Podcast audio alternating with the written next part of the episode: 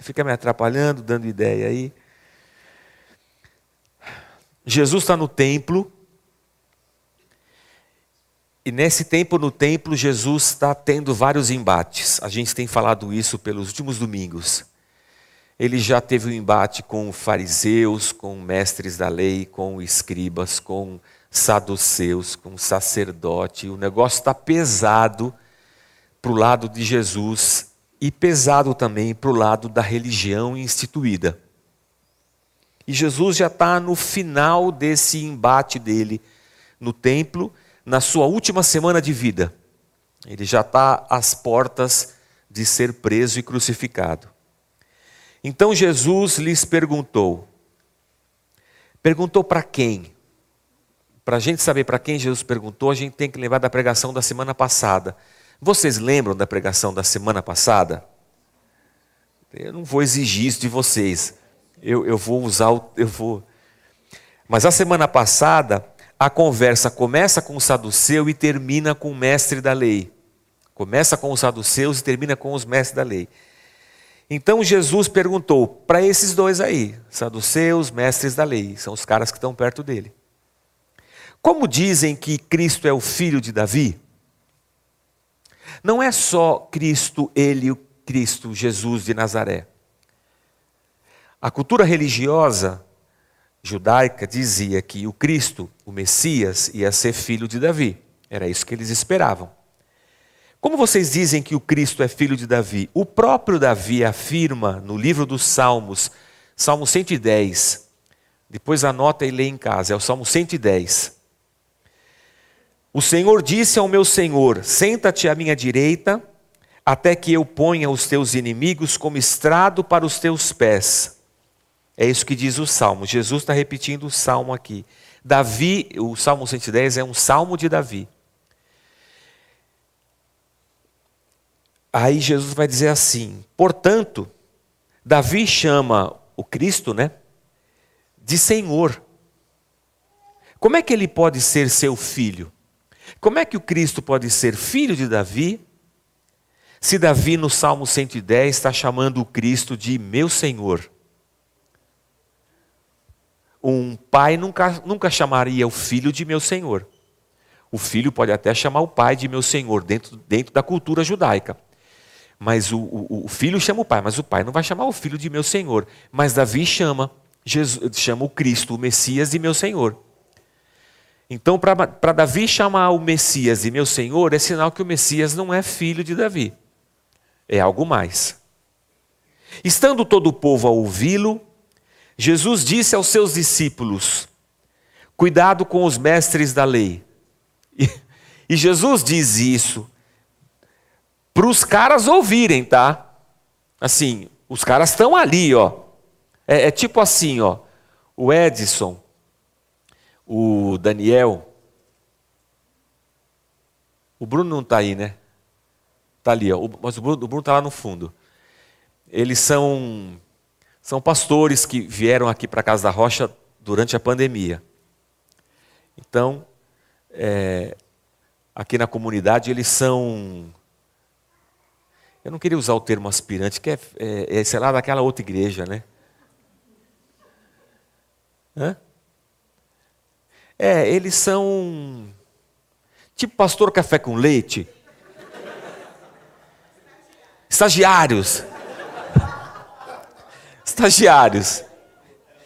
Então vem, ora, dá aviso, eu tenho cortado os avisos ultimamente, né? Mas eles estão alivia a carga, são ajudantes, vão, vão ser futuros pastores aqui na igreja, em nome de Jesus.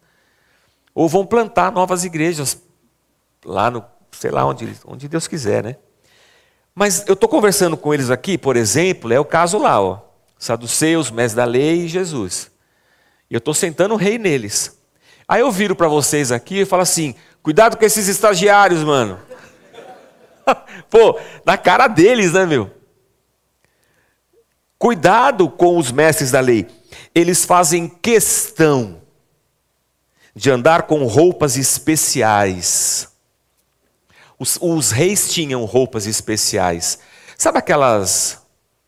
Tipo um, um penuar. Palavra tão antiga, né? Tipo uma capa assim, que até o pé, assim, que os, os reis usavam, os sacerdotes também usavam. Uma túnica. É melhor que penuar, né? Uma túnica. E isso era um sinal de status na sociedade. E Jesus diz: cuidado com esses caras, porque eles fazem questão de andar com essas roupas especiais. Pastor também é meio assim. Quando eu era. Vocês, lembram? Vocês sabem que eu fui bispo? Vocês... Lá de onde eu era, pastor tinha que usar terno. Porque Deus é eterno, né, irmãos? Se Deus é eterno, os pastores têm que usar terno também. E tinha camisa, camisa, sabe camisa de camisa de pôr gravata, que você mandava fazer e o cara bordava suas iniciais assim na já fazia a camisa na medida, sabe? Na medida. Eu lembro disso porque tinha um um alfaiate que fazia camisas para alguns alguns bispos lá, né? Mas isso estou falando de 2003, 2004. A camisa custava 400 reais. E em 2000 e hoje eu já achar caro 400 reais. Imagina em 2003, 2004. E o alfaiate não fazia uma só. Não vale a pena. Ele fazia de três, ah, o mínimo de três na fornada. Então já são R$ reais. E no bolso tinha que ter uma caneta Montblanc, que era o, o top. Caneta Montblanc. Top. E aí todo mundo queria ser pastor, né? E quem era pastor queria ser bispo, porque se o cara se o bispo tem essa camisa e essa caneta é porque o negócio deve ser forte. Então, eu quero. E havia toda uma cultura em cima desse status. Existe essa cultura ainda hoje. Se você for na Conde Sarzedas, tem loja lá no meio das lojas de Bíblia que vende sapato de pastor. Eu acho eles horríveis. Porque é tipo sapato de verniz, assim, vermelho, roxo, os negócios que eu falo, mano, mas dentro do segmento é o é o top, né? É uma ilusão, né, irmãos, essa coisa da, da nossa ostentação em cima da roupa que a gente usa. Cuidado, Jesus disse. Eles gostam de usar essas roupas especiais, gostam muito de receber saudações nas praças, de ocupar os lugares mais importantes nas sinagogas, os lugares de honra nos banquetes, Cuidado, cuidado com esses caras.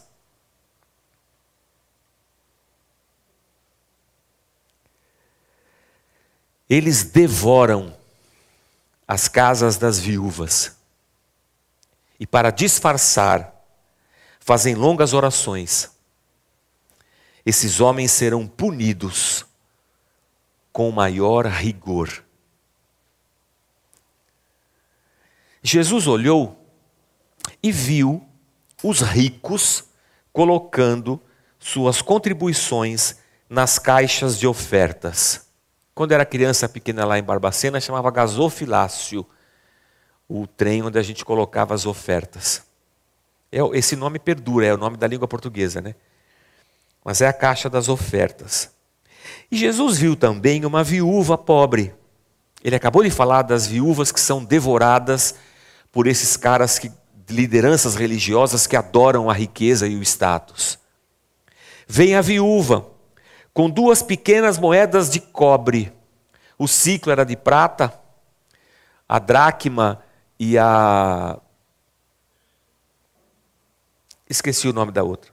Também era de prata, ela tinha uma moedinha de cobre. A cobre é... era uma moedinha que não valia nada, né? Mas ela colocou as moedinhas de cobre lá no lugar que se depositam as ofertas. O Jorge tinha oferta no, no templo? O templo não era um lugar onde se levava o sacrifício?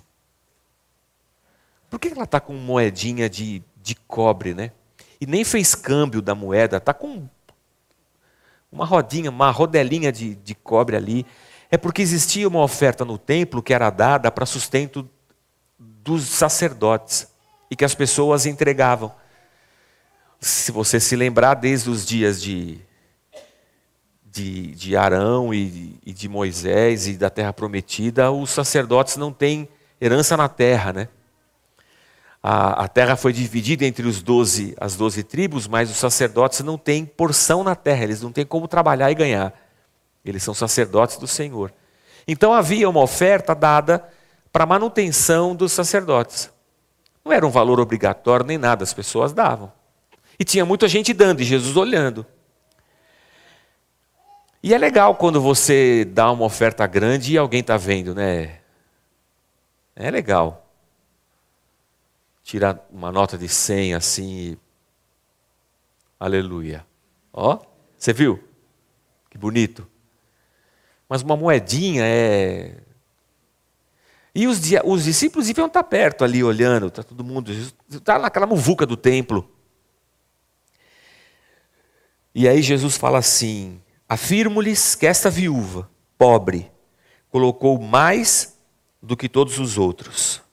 Todos esses deram do que lhe sobrava, mas ela, a viúva, deu da sua pobreza. Ela deu tudo o que ela possuía para viver. O que ela possuía para viver? A pobreza dela. Eu acho muito interessante a gente quis é, estender a leitura até a primeira parte já do capítulo 21, porque eu acho que aqui Jesus está encerrando uma discussão que ele já vem tendo com todas essas autoridades religiosas. Ah, e ele falou bastante com esse pessoal sobre dinheiro. Se você voltar os textos para trás, você vai ver que Jesus, nesses embates, ele fala bastante sobre essa essa tentação, essa realidade, né? Gritante ali na vida desses homens que são autoridades religiosas, mas que têm uma relação com o dinheiro muito, muito problemática, muito pecaminosa. Aquela coisa de dar a César o que é de César, dar a Deus o que é de Deus. Esses caras estão muito apegados ao dinheiro muito, além da conta. Dinheiro, status e poder é alguma coisa que contaminou essa liderança religiosa ao ponto deles tirarem Deus da religião e transformarem essas coisas no Deus que eles perseguem. Então Jesus encerra esse embate dando para os discípulos um exemplo muito assertivo Primeiro manda tomar cuidado, cuidado com esses caras que gostam de roupa cara, que gostam de coisa cara e que compram essas coisas com o dinheiro das pessoas, né? Com a oferta das pessoas. Cuidado com isso aí. Isso aí não dá para confiar muito nessa gente. E aí ele mostra a viúva. E Jesus diz: a viúva deu a maior oferta. E os discípulos podem ter perguntado, mas, puxa, ela deu duas moedinhas de cobre. O senhor viu o cara que deu dez ciclos? O ciclo era a moeda que podia dar no templo, né? Quanto que ele deu de prata? O senhor viu o outro que deu o cheque? E aquele cara que veio e deu a oferta de mil reais que o pastor pediu? Quem pode dar mil reais? E quinhentos, quem pode? Cem também tem uma bênção guardada para quem pode dar cem. Dez não. Dez aí nem dá. Não quero. Não ando... Porque na cabeça dos discípulos, assim como na cabeça da gente hoje, essa questão de dar uma oferta é uma, é, é uma coisa que ainda pega muito a cabeça da gente. E Jesus vai dizer para os seus discípulos, né? Todo mundo que veio aqui e, e deu quantias significativas, Deu do que lhe sobrava. Deu do que lhe sobrava. Então foi um. Não foi uma coisa assim difícil, penosa, apesar de ser muito dinheiro. Vou dizer para vocês, eles têm muito mais do que, eles poderiam dar mais do que isso aí, tá? A viúva não. A viúva não tinha mais para dar. Da pobreza dela, do coração dela, do, do mais íntimo do ser dela, apesar de toda essa estrutura de liderança estar corrompida, apesar desses caras aqui, ó, que gostam das roupas, do dinheiro e do poder, serem os caras que lideram esse povo, ainda há no coração dos pequeninos sinceridade para com Deus. Aí aqui está uma diferença gigantesca entre todos os que vieram aqui deixar algum dinheiro e essa viúva que veio aqui com algumas moedinhas de cobre. Ela ainda enxerga nessa atitude dela algum tipo de, de reverência, de amor, de adoração a um Deus que é Senhor e soberano. Por isso ela deu, de, de tudo ela deu o seu sustento nessas poucas moedas. Ela deu mais do que todo mundo. Jesus termina todos esses embates mostrando para os discípulos a diferença, mostrando para os discípulos o que realmente é importante é, numa relação com Deus. E enquanto eu li esse texto essa semana, eu não pude deixar de sentir no meu coração uma grande revolta contra mim e contra tudo que eu representei um dia.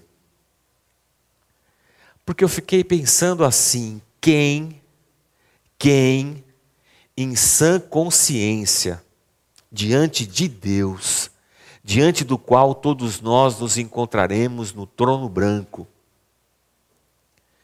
de quem vem a vida, quem em sã consciência iria à frente da sua comunidade de discípulos do Cristo, sua comunidade da fé, ler um texto desse aqui e depois pedir para as pessoas darem mais dinheiro para a igreja. E ainda dizer assim: não dê das sobras, dê tudo que você tem. Quem, em sã consciência, faria isso? Isso, irmãos, é uma maldade. Isso é perverso. Porque tem gente que tem um coração sincero. Tem viúvas que são capazes de dar tudo o que elas têm. Quando Jesus diz cuidado com esses caras, e logo depois ele fala da viúva tadinha que deu duas moedinhas de cobre, ele está dizendo isso para a gente. Eu realmente acredito que se você der mais dinheiro, Deus vai te abençoar mais? É isso? É assim que eu penso a fé? É assim que eu julgo Deus? Deus é um Deus que quer mais dinheiro.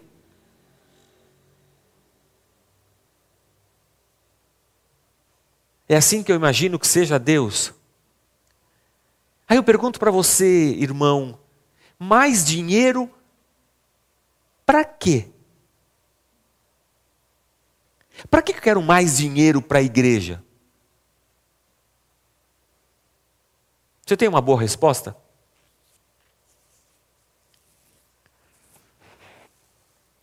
Difícil, né, irmãos? Se eu vier aqui pedir mais dinheiro para você, é, eu não vou ganhar mais dinheiro com isso. Afinal de contas, a gente tem um conselho fiscal, tem uma diretoria, é, eu recebo um salário, esse salário foi votado por essa diretoria. E, e se eu quiser ganhar mais dinheiro, eu vou ter que convencer diretoria, conselho fiscal e liderança para votar de novo e aumentar meu salário. Então não adianta eu só vir aqui pedir mais dinheiro. A não ser que eu não tenha um conselho fiscal, nenhuma diretoria, e eu, como pastor, seja dono do dinheiro. Aí é padaria, né, irmão? Entra dinheiro na gaveta, a gaveta é minha. Abre a gaveta mete a mão no dinheiro. Aqui não é assim. Aqui eu, eu não meto a mão no dinheiro, não posso. Se eu meter a mão no dinheiro, o Alencar vai brigar comigo porque é do Conselho Fiscal. O Alencar, a Angélica é do Conselho Fiscal, o Marcão é do Conselho Fiscal, eles vão reclamar. E eu não consigo meter dinheiro, a mão no dinheiro porque é, o tesoureiro tem que assinar comigo. Nem ele pode meter a mão no dinheiro, porque eu também tenho que assinar com ele. Agora eu voltei a assinar, eu passei uns anos sem assinar. Agora voltei a assinar por, por conta de ser o presidente da, da igreja. É uma droga. Eu não queria, mas não teve jeito. Então eu não posso, eu não posso abrir a conta da igreja e puxar dinheiro para minha, porque o tesoureiro vai ter que assinar. A não ser que eu entre em conluio com ele. O tesoureiro, vamos metade para você, metade para mim. Mas ainda assim, a diretoria vai ver a prestação de contas. Mas eu posso dar uma maquiada na prestação de contas. Bom, mas aí o conselho fiscal vai pegar, a não ser que o conselho fiscal também entre com a gente. Mas é quadrilha, né, irmãos? É quadrilha. É por isso que quando o Ministério Público fala que as igrejas são quadrilhas, os pastores ficam bravos. É porque eles estão certos, é quadrilha. Para que todo mundo participe disso e não denuncie isso, é porque está todo mundo envolvido. Então Jesus diz: cuidado com isso. É um pecado, irmãos, você forçar uma viúva a dar mais dinheiro para a igreja. Para quê? A gente paga o aluguel, paga as contas, porque eu quero mais dinheiro. Ok, a gente tem que manter a estrutura, a gente tem que ter um mínimo de conforto. Eu quero arrumar um departamento infantil para esse próximo ano. As professoras têm um monte de ideias. Elas querem enfeitar, pintar o departamento infantil, quer deixar lá em cima parecendo um departamento infantil, que hoje parece um. Hoje, for lá em cima, parece um resto de consultório médico, que é o que é lá em cima, um resto de consultório médico. A gente não... Mas o ano que vem a gente quer arrumar, pintar, ok. Mas essa opressão e essa, essa usurpação que a, que a estrutura religiosa faz em cima do pobre, arrancando dele mais dinheiro, para botar vestes talares, para andar em carros importados, para abrir mais igrejas, para ter televisão, para ter rádio, para ter mais poder para abrir mais igrejas, para tirar mais dinheiro, para ter mais poder e poder ficar tão poderoso ao ponto de um candidato político pedir o seu apoio e em troca desse apoio te dar um pouco de dinheiro. E você convencer o político de que a sua comunidade vai votar toda nele. E você que já oprime a comunidade, arrancando mais dinheiro dela, a oprime também dizendo: você tem que votar nos nossos candidatos, porque o nosso candidato foi Deus que escolheu.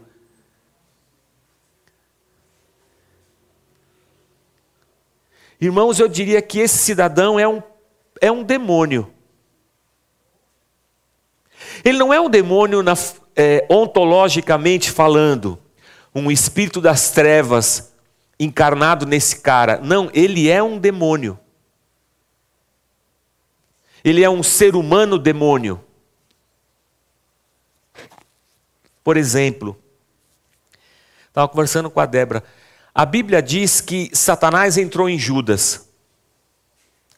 E ele foi lá pegar as 30 moedas. Onde ele foi? No templo. Quem deu as moedas? Os sacerdotes. O demônio estava no Judas. A Bíblia diz que, de, que o demônio estava no sacerdote? Não, não precisava. Eles já eram os demônios. Eles não eram um demônio assim, o Satanás, sabe? Ontológico. O ser das trevas. Ele não era um anjo caído. Era um ser humano que é um demônio. Dada a perversidade para a qual ele se dedica e a maneira como ele manipula a estrutura o coração das pessoas, a sinceridade das viúvas para o seu próprio interesse. Para quê? para ter mais poder, para ter mais dinheiro. A sanguessuga, ela fala dá, dá, dá, mas nunca está satisfeita. E Jesus diz então: cuidado. O Jorge, você já falou mal dos pastores, das igrejas, dos políticos. Nós estamos aqui sentados, nós não somos pastor, nós não somos político, nós nem somos liderança da igreja. Nós é só, nós é, nós é fiote, né? Nós, é, nós, é, nós somos simples mortais. Então eu olho para esse texto e falo que bom, que bom porque Deus vê o nosso coração. Que bom que nós somos assim, porque Deus não se ilude com status, com riqueza, com roupa, nem com valor de oferta, porque não é isso que Deus procura. Deus não está preocupado se você chega aqui com um carrão ou se você chega aqui a pé. Deus não está preocupado se a sua caneta é Montblanc ou é Bic. Quando a gente começou a Casa Rocha, eu tinha duas canetas Montblanc. Aleluia. Mas eu tenho a alegria no meu coração de não ter comprado nenhuma delas, porque misericórdia, né, irmãos? Putz grila, meu. Eu não tinha comprado. Eu tinha ganhado uma do meu irmão, porque ele ganhou uma do chefe. Aí, como ele ganhou uma do chefe, ele falou assim: Ó, essa aqui eu tinha ganhar também, então para você. Aí eu fiquei com uma. E depois, acho que o chefe me deu uma. Aí tinha duas, tinha ganhado as duas. Quando a gente começou, mas Deus é tão bom, irmãos, que teve uma que eu já ganhei, fui escrever um negócio, caiu, quebrou. Falei, Deus sabe das coisas, fica aquela porcaria quebrada. Fui tentar mandar arrumar, que estava cara igual ao inferno. Falei, ah, não, deixa assim. vou arrumar essa porcaria, não. E quando a gente começou a Casa da Rocha, aquelas canetas na minha gaveta de cueca ficavam me incomodando, porque. Imagina eu aqui, irmãos, com uma caneta dessa aí. Com que cara eu vou sacar uma caneta dessa aí? Eu não tenho cara, eu não tenho coragem de fazer isso aí. Aí arrumei um lugar lá no centro da cidade, vizinho lá do Zé da Fátima, que tinha um, um trem lá. Tinha um negócio chamado médico das canetas. Falei, é vendido. Falei, quanto você dá nesse trem aqui? Aí eu dou tanto. Falei, tá bom. Tá vendido. Assim não tem nem a tentação de usar essa porcaria na minha vida. Aleluia. Graças a Deus. Mas relógio eu gostava, irmãos. Putz, grila. E uma vez eu caí na tentação, comprei um relógio caro para caçamba. Fiquei paquerando ele muitas vezes. Olhando na vitrine, olhando na vitrine, olhando na vitrine. Um dia eu compro essa porcaria, um dia eu faço uma loucura. E graças a Deus, Deus me deu uma mulher maravilhosa. Que ela está comigo. Assim, Na alegria e na tristeza, na riqueza e na pobreza. Um dia eu falei, pô, eu queria comprar. Um dia eu quero comprar isso aqui. Ela falou, compra. Aí foi, né, irmãos? Aí foi um, esse cartão, aquele cartão, mais 10 cheques. Eu saí com. Nem lembro a marca do relógio. Acho que era um Longines, não lembro. Eu lembro que na época custou R$ 2.400. Já tem uns 30 anos, irmãos. Ei, todo mundo tem, todo mundo deve ter um quê de idiota, não vem querer me julgar também, que você também tem as tuas, mano, vem. Todo mundo já fez bobagem na vida. É que as minhas são caras, foram caras.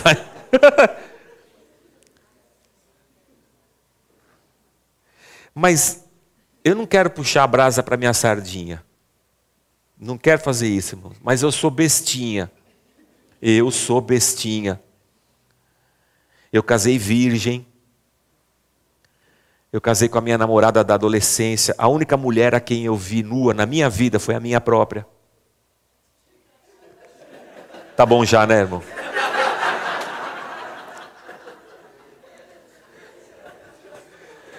Quando eu prego alguma coisa é porque eu acredito, né? Não é? Quando eu prego alguma coisa é porque eu acredito no que eu prego. assim, piamente, sinceramente. Comprei o relógio, o chefe falou que era para eu pregar na, na igreja matriz. Vou usar outros termos para não fazer nenhuma associação, né? Fui pregar na igreja matriz. Falei, vou botar o meu relógio, né? Tem meu relógio. Igreja matriz, duas mil pessoas. Tô lá e no meu coração vem a voz: Dá o seu relógio. Eu não sei de onde veio essa voz. Se foi de Deus ou se foi de Satanás. Eu não sei de onde veio. Eu acho que foi de Deus. Eu acho que foi de Deus. Porque eu botei tanto dinheiro nele que Deus falou assim: deixa eu ver se esse menino é bom mesmo.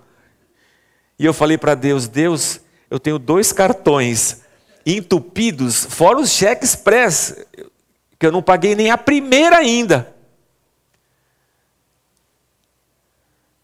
Mas eu estava lá em cima pedindo, arrancando o couro das pessoas para darem, e Deus queria saber se eu era capaz de fazer aquilo que eu estava pregando. E antes de pagar a primeira parcela, o relógio foi.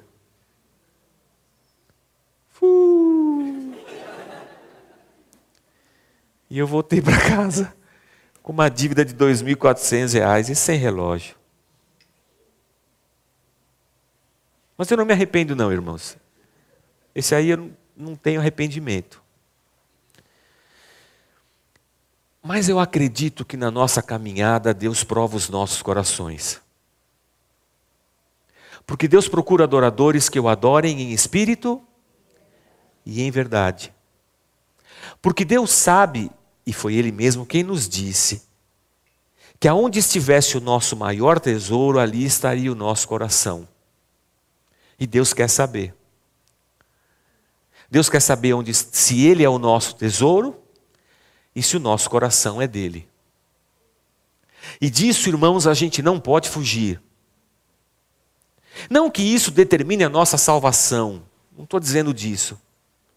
Eu estou falando que Deus quer saber o que vai dentro do nosso coração. E ao longo da nossa caminhada como discípulos, Deus vai nos colocar em situações onde nossos corações serão confrontados. Na nossa caminhada de fé, nós seremos confrontados. E nós temos que dar respostas para Deus quando somos confrontados. Se cremos realmente, se o amamos realmente, se realmente queremos carregar a nossa cruz e segui-lo, se realmente entendemos o que significa ser cristão, ter morrido e nascido de novo por um milagre da graça de Deus. E ter em Deus agora, a partir dessa passagem da morte para uma nova vida, ter a certeza de que Deus é o meu maior tesouro. E não ter dúvida nisso. E não ter problema em dar para Deus as suas duas moedas de cobre. Não porque alguém pediu, me oprimiu e quis arrancar de mim mais dinheiro. Nada disso. Porque o meu coração realmente pertence a Deus. Esse texto me deixa com uma pergunta e uma alegria.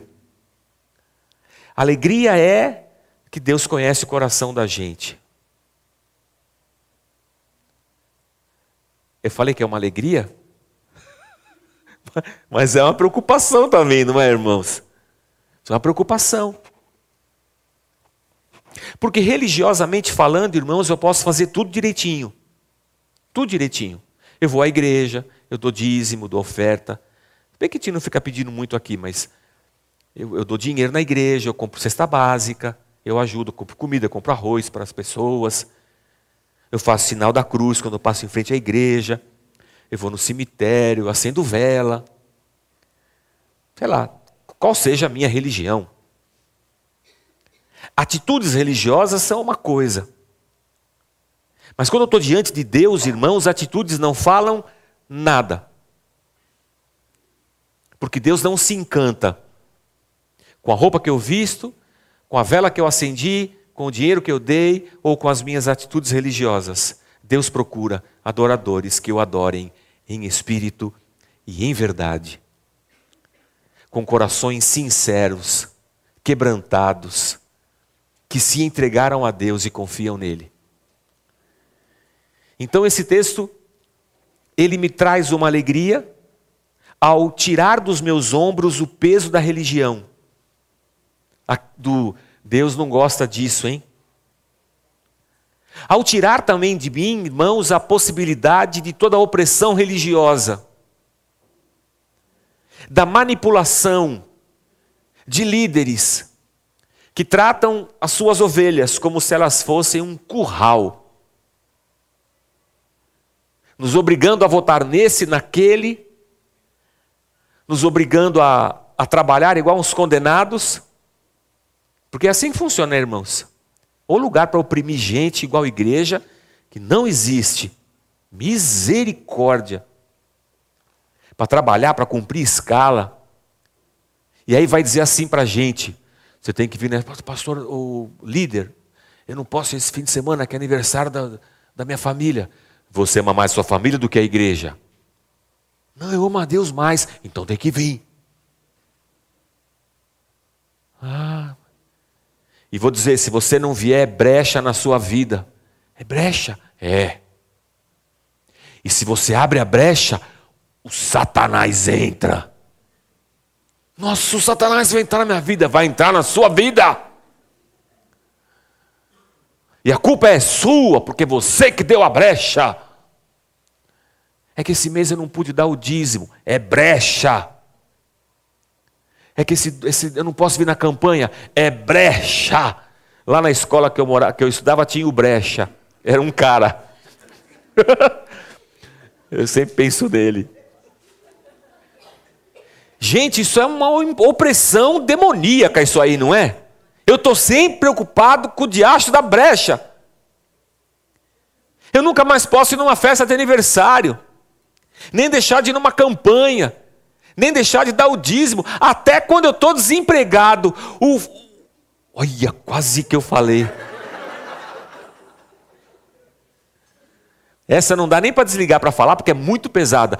O desgraçado, o desgraçado, o endemoniado do pastor ainda me pede para arrumar um cheque pré. Você não tem alguém que possa se prestar um cheque para você cumprir o seu voto Ô, irmãos, tem umas coisas que só um palavrão para a gente poder fazer frente a um demônio desse aí.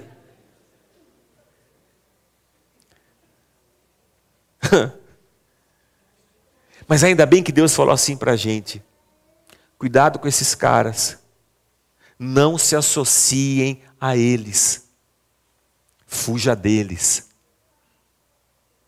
Quando Jesus diz assim: Vinde a mim todos vós que estáis cansados e oprimidos, ele está dizendo assim: tudo isso aí é um peso muito grande que vocês não podem suportar.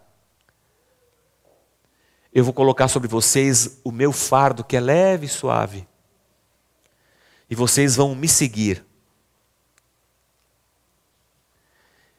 Então eu queria dizer para você, joga fora essas ideias que colocaram sobre a tua cabeça, sobre os seus ombros. Não deixe que esse tipo de acusação pese sobre a tua vida. E saiba que Deus está preocupado com o teu coração.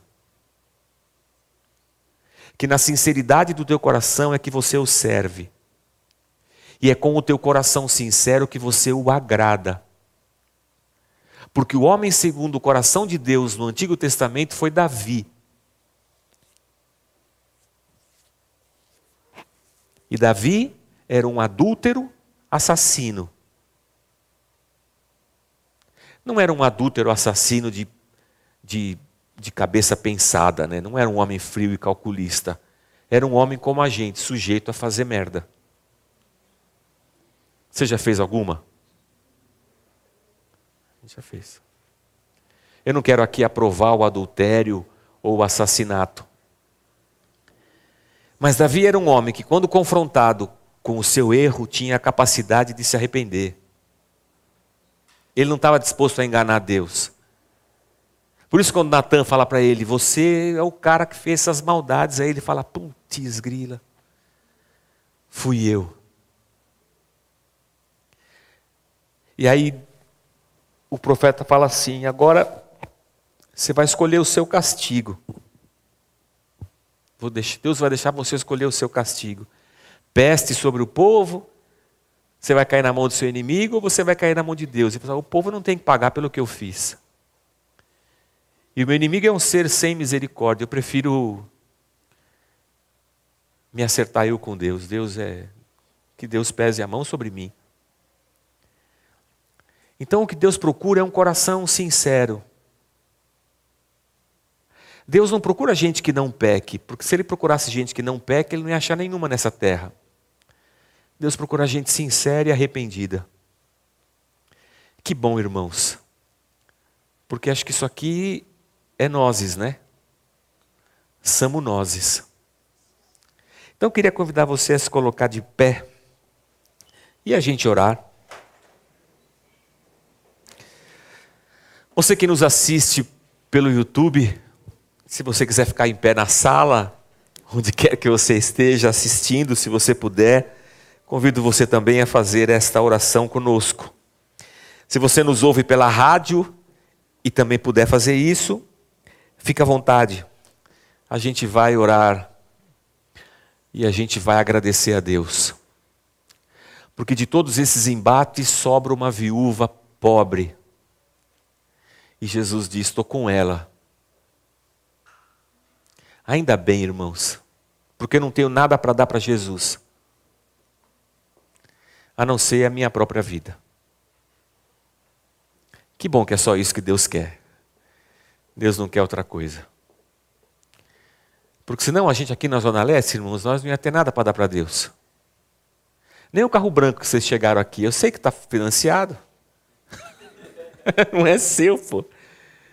É do banco. Então, tudo que nós tem, como já diria o Emicida, tudo que nós tem é nós. E somos nós que a gente está dando para Deus. E ainda assim, irmãos, eu vou dizer que nós é difícil, hein? Nós é difícil, que eu sei. Tem leitor do Bolsonaro aqui? Misericórdia. E tem leitor do Lula também, irmãos? Mano do céu. E Deus aceita a gente. Só Deus mesmo, irmãos, para ter paciência com um tipo de gente como nós. Mas eu espero muito em Deus que no nosso coração a gente encontre em Deus descanso, liberdade, alívio, tranquilidade. Pastor, esse mês não pude dar o dízimo. Que bom, irmão. Pastor, faz seis meses que eu não dou um centavo para a igreja, não consigo. Você está precisando, a igreja pode te dar. Está precisando de um botijão de gás, uma comida. Precisa que a gente ajude a pagar as contas. Que bom que eu não estou aqui porque alguém está me pressionando. Que bom que eu estou aqui porque eu quero estar tá aqui. E porque o meu coração pertence a Deus. E eu espero que seja assim a nossa caminhada de fé e de igreja. E que o Senhor nos abençoe, cada um de nós em toda a nossa jornada de vida, em nome de Jesus. Senhor, nós queremos te agradecer.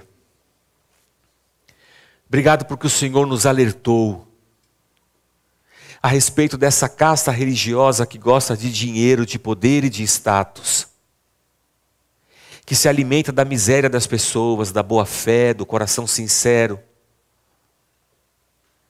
que se alimentam de dízimos e ofertas para enriquecimento próprio que ficam ricos com a venda de produtos evangélicos. E o Senhor disse: cuidado com esses. Obrigado porque o Senhor tirou esse peso dos nossos ombros, Deus, porque a gente achava que isso era verdade. A gente achava que o Senhor queria mesmo que a gente desse para o Senhor todo o nosso dinheiro. A gente achou mesmo que o Senhor estava preocupado com, com dinheiro.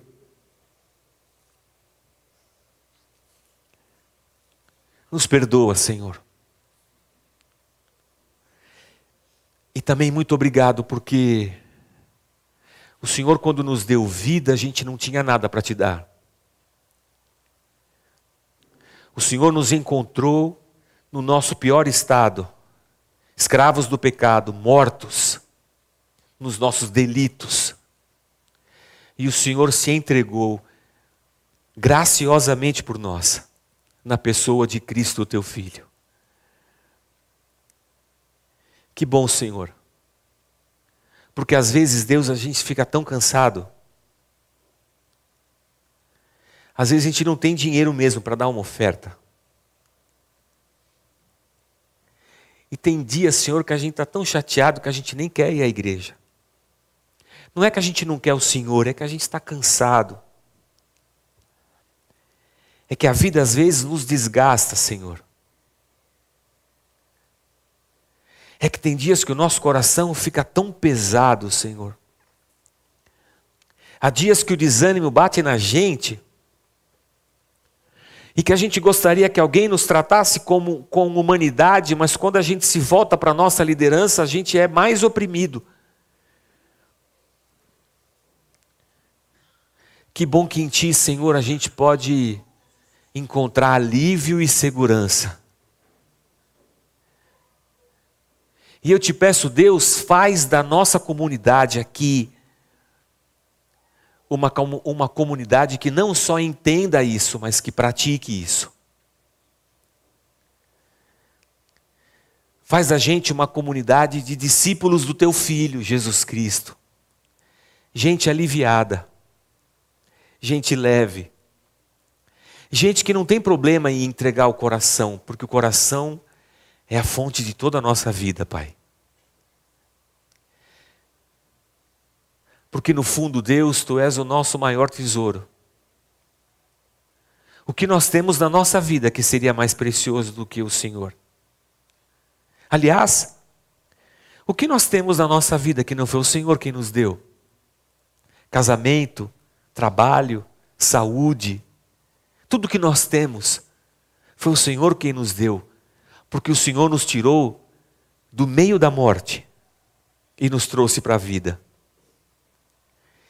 Então, Senhor, a única coisa que nós temos para te dar são essas moedas de cobre que nós temos. A única coisa que nós temos para te dar, Senhor, é a nossa gratidão, nosso amor, nossa vida, nossa alegria, nossa adoração, nosso louvor. A única coisa que nós temos para te dar, Senhor, é a vontade de fazer para o próximo aquilo que o Senhor fez por nós. Repartir, amar, abraçar. Para tanto, o Senhor nos ajuda na nossa caminhada como discípulos. Jesus, no texto em que a gente está lendo, acabou esse embate longo com lideranças religiosas, elogiando uma simples viúva. E é assim que muitas vezes nós nos vemos, Senhor. Somos uma simples viúva. Se não fosse o Senhor nos ter amparado, quem nos teria, Pai? Toma as nossas vidas nas tuas mãos. Que cada um de nós, Senhor, no nosso tempo entendamos que tu és o único Senhor e confiemos a nossa vida ao teu senhorio. Que cada um de nós aqui, verdadeiramente, Senhor, tenhamos encontrado em Ti salvação e vida eterna e que caminhemos, Senhor, cada dia aliviados na tua graça e no teu amor. Muito obrigado, Senhor. Nos ajuda. Eu oro por mim e oro pela minha liderança aqui na igreja. Oro pelos pastores que chegaram. Não permita que o nosso coração se corrompa, Senhor. Não permita. Não deixe que a nossa igreja entre por um caminho distorcido. Tem misericórdia da gente, Senhor. Por isso eu te peço, Senhor, que o nosso conselho fiscal continue fiscalizando, que a diretoria continue cuidando, Senhor. E que assim, Senhor, uns cuidando dos outros, nenhum de nós nos desviemos, porque o nosso coração é enganoso, Senhor. E que todos os dias estejamos nós dispostos a converter o nosso coração a Ti, andar pelos Teus caminhos, reconhecer o nosso pecado, nossas fraquezas, nossas tentações, tenhamos a coragem de confessar e de nos voltar para Ti, Senhor, em todo o tempo.